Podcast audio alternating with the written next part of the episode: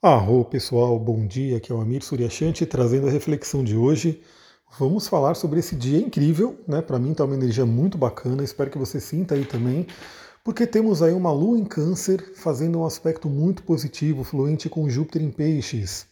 Temos também uma mudança, né? Marte está saindo do, do signo de câncer e entrando no signo de leão, onde Marte fica muito mais à vontade, né? A gente falou lá, lá atrás, quando Marte entrou em câncer, que Imagina, né? Marte é o, um planeta de fogo e está dentro de um signo de água, então tem ali uma certa um desconforto né, do, da energia do planeta. Tanto que é considerado aí um Marte em queda. Agora, Marte entrando em Leão é um lugar que realmente Marte se sente bem à vontade. E eu quero fazer um áudio específico só para Marte em Leão, assim como eu já estou devendo de Vênus em Câncer, mas eu vou fazer ainda. Então vamos lá, né? Temos aí essa mudança, a Lua mudou para Câncer, foi bem na madrugada, assim, eu sei que eu acordei 15 para as 3 da manhã.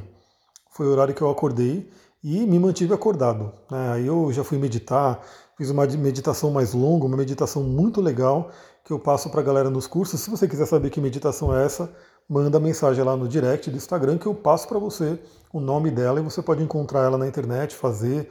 É uma meditação muito, muito boa para trabalhar os chakras, Kundalini e assim por diante. Então eu estou desde as 15 para as 3, estou acordado e fui, né? Fui mantendo aí, fiz minhas leituras, estudos, meditação, já troquei pneu, já fui treinar, enfim, já preparei sessão para hoje, estou fazendo um monte de coisa. Agora vamos lá, né? Vamos falar sobre essa energia da Lua em Câncer em trígono com Júpiter em Peixes.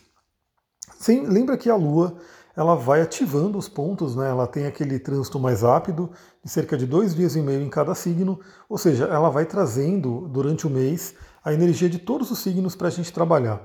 Aí eu faço uma vírgula aqui porque eu sempre falo para todo mundo, né? Não tem signo bom, signo ruim, ou se você falar que não gosta de um signo, mas gosta só do outro, começa a repensar isso. Aliás, quem for fazer o curso comigo vai repensar muita coisa na astrologia. Começa a repensar isso, por quê? Porque nós todos temos que trabalhar todos os signos. Claro que, dependendo do seu mapa, você vai ter uma ênfase em alguns signos, né, pelo mapa de nascimento. Mas pode ter certeza que ao longo da vida você vai ter que experimentar a energia de todos os signos de uma forma ou de outra, seja por trânsito, seja por progressões, seja por revoluções e assim por diante. Então todos os signos são né, é, necessários para a vida humana, são arquétipos que fazem parte de nós. Então a Lua entrando em câncer ela ativa a energia desse signo e a Lua fica muito feliz, muito forte em Câncer, porque ela é o signo que ela rege, né? Então a Lua é regente de Câncer, a Lua fica muito poderosa ali. Tanto a Lua quanto o signo de Câncer vão falar sobre antepassados. E é isso que eu quero trazer hoje. Novamente, eu sempre digo aqui para vocês, né? Cada planeta, cada signo, cada tema ali do mapa natal, assim como o tarot também vai falar sobre isso, né? Como são símbolos, eles trazem uma gama muito ampla do que a gente pode falar. É daí que entra né, a importância de ter alguém ali para você, alguém lendo para você né, o seu mapa, o tarô para você, enfim. Porque é a sensibilidade, a intuição e o conhecimento daquela pessoa que vai poder né, indicar qual é o assunto, qual é o tema que está chamando atenção naquele momento. Então, nesse momento, para mim, eu gostaria de falar muito sobre essa questão dos antepassados, do passado, né, da família, padrões familiares. Tudo isso a Lua em Câncer traz para a gente. Então, assim, é inegável que a gente traz muita coisa da nossa família, muita coisa do nosso pai e mãe, muita coisa de antepassados. Não tem como negar isso, né? Acho que todo mundo sabe da questão hereditária. Então, assim, temos doenças que a medicina fala que é uma doença hereditária. Então, assim, se o seu gene pode herdar uma doença, por que ele não pode herdar um comportamento? Por que ele não pode herdar um, um tipo de pensamento, alguma coisa né, da psicologia da sua família que de repente você não está sabendo? Né, que hoje é chamado de campo morfogenético. Ou seja, muitas coisas ficam ali é, no nosso campo morfogenético, coisas que vêm do passado, vem de pai, vem de mãe, vem de avô, bisavô e assim por diante. Às vezes pessoas da sua linhagem familiar que você nem imagina, né, mas estão aí influenciando.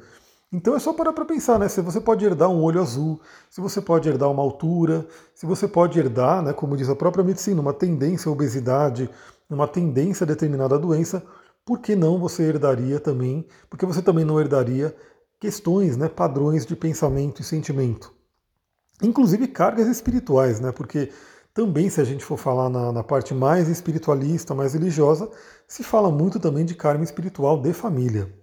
Então aí, mas esse é um tema extremamente delicado, né, para a gente poder entrar. Não é nisso que eu vou entrar agora, mas também tem essa coisa, né? Lembra que a gente tem os quatro corpos: corpo espiritual, mental, emocional e físico. A nossa ciência hoje, ela, ela trabalha mais com o corpo físico. Então a medicina ela vai falar de sintomas, de doenças, de daquilo que a gente pega, né, daquilo que é a parte física, mas também temos coisas que a gente herda do corpo emocional e do corpo mental, e obviamente do corpo espiritual. Bom, essa lua estando em câncer, ela está muito feliz, ela traz a tônica para a gente se conectar né, com antepassados, com o padrão familiar, é, e de preferência coisas boas, né? Então busque entender, busque trazer da sua linhagem familiar o que tem de bom. Né? Busque, de repente, se você está um pouco perdida, um pouco perdido na vida, né? peça força aos seus antepassados. Isso também é uma prática muito, muito comum em diversas religiões e tradições. Né? Você pegar as religiões orientais, elas honram muito os antepassados, né? elas fazem muito a conexão com aqueles que vieram primeiro e que passaram nessa terra e que passaram por experiências e que, enfim, podem ter muito a nos ensinar. A gente que está aqui nesse momento no jogo. Imagina que eles passaram por esse jogo e aí eles podem trazer, sim, uma sabedoria que a gente pode pegar para a vida e simplificar um pouco né, a nossa solução de problemas e assim por diante. Principalmente, eu estou falando dessa coisa mais positiva, por quê? Porque a Lua, agora de manhã, está fazendo um trígono com Júpiter. Júpiter é o grande benéfico. Júpiter também está no seu domicílio, que é Peixes. Então, olha só a força que a gente tem no dia de hoje. Hoje, sexta-feira, um dia de Vênus, que é uma pequena benéfica, né? então também traz um, um ar ali muito do, do, dessa coisa de trazer as coisas boas para a gente. Então, Júpiter está fortíssimo em Peixes, está né? Tá lá no seu domicílio, e a Lua está fortíssima em Câncer, também no seu domicílio fazendo um trígono, ou seja, eles estão se falando bem. Por que, que eles estão se falando bem? A gente já falou sobre isso aqui. Quem fizer o curso, tenho certeza que vai entender, compreender isso de uma vez por todas, mas é o que? O trígono ele tem a naturalidade de quê? De mesmo elemento, são signos que são do mesmo elemento. Ou seja, tanto câncer quanto peixe são do elemento água. E água com água, obviamente, se fala muito bem, porque é a mesma linguagem. Então, água com água fala muito bem, é a linguagem da emoção, né? a linguagem do sentimento, é a linguagem da, da parte energética, enfim. Então, tanto peixes quanto câncer, eles se entendem muito bem e os dois regentes, estando em suas casas e falando em trígono, se entendem muito bem. Então, imagina que Júpiter envia nesse momento aí um influxo muito positivo para a nossa Lua. E Júpiter fala, além da espiritualidade, ele fala sobre expansão, no caso de peixes, principalmente expansão para dentro, né? olhar para o nosso interior, olhar para a nossa alma, para o nosso espírito, enfim, para o nosso campo morfogenético, para o nosso DNA, olhar para dentro mesmo, né? É aquele mergulho no nosso interior. E Júpiter também fala sobre as crenças, né? ou seja, que boas crenças você pode ter da sua família, que boas crenças você pode, né, de repente, verificar né, que, que pessoas da sua família tiveram sucesso em alguma área, que pessoas da sua família, de repente, podem ser bons exemplos, que pessoas da sua família, de repente, você tem uma afinidade e você pode seguir um caminho parecido. E novamente, não é uma afinidade completa, obviamente, né? Você não tem que ser igual a pessoa, mas, por exemplo, eu falo muito do meu avô, que eu ainda eu tenho a, a plena certeza de que ele me guiou até aqui, nessa né, casa do mato que a gente está agora. Ele era totalmente do mato. Né? Ele era um ser do mato, ele era um ser que vivia no sítio sozinho, com mais de 100 anos de idade, ele estava lá no sítio sozinho. Tinha, ele tinha uma coisa muito parecida comigo. Obviamente eu tenho outras coisas, né, que talvez não sejam tão parecidas com ele, mas muita coisa eu puxo dele, eu pego essa força, né? Ele conquistou coisas aqui, enfim. Então é muito interessante isso. Agora, claro, você pode dizer, bom, na minha família tem, eu de repente posso ter dado alguns padrões não tão legais. Né? Então isso é normal. Então imagina, é, assim como as doenças né, podem ser herdadas, você tem um potencial para determinada doença por conta do seu, da sua genética, da hereditariedade e assim por diante. A parte emocional e, e, e mental também. Até porque, pela linguagem do corpo, pela metafísica da saúde, a gente sabe que é o padrão de pensamento e sentimento que acaba abrindo portas e, e manifestando, e cristalizando e somatizando as doenças no plano físico. Então você pode ter dado aí talvez um tipo de pensamento, que não está te ajudando, que não está muito legal. Você pode ter dado um tipo de sentimento, uma emoção, pode ser uma raiva, pode ser um medo, alguma coisa que pode vir sim dos seus antepassados e que você percebe que nesse momento não estão te fazendo muito bem. A grande questão aqui é que muitas vezes a pessoa não percebe. Ela pode ter esse padrão, Mas se ela não olhar para dentro, se ela não entrar num processo de autoconhecimento, se ela não fizer uma terapia, alguma das terapias que tem aí, inúmeras hoje, né? E eu não falo só de terapia com psicólogo, né, com psicanalista, tem terapia de muitas formas que pode ajudar no seu autoconhecimento. Eu trabalho com algumas, né? Então a pessoa tem que buscar se conhecer para de repente identificar e falar: olha só, eu tenho esse medo. E esse medo possivelmente veio de um padrão familiar, a gente pode ver isso no mapa também, ajuda a gente a entender. É, ou eu tenho esse, essa raiva, né? E de repente essa raiva vem também de um padrão familiar. E aí você pode identificar isso e falar: bom, eu vou transmutar, eu vou trabalhar, né? eu vou fazer diferente, eu vou, vamos dizer assim, é, ser o elo de cura da família desse tipo de padrão que não está legal. Então, assim, imagina que uma família tem até uma recorrência de doenças, né? Então, aí é comum numa família determinada doença. Aí você entende pela linguagem do corpo qual é o padrão emocional dessa, dessa doença, o que, que traz essa doença, e você começa a refletir e você fala: não, eu realmente não vou seguir esse caminho, eu vou fazer diferente.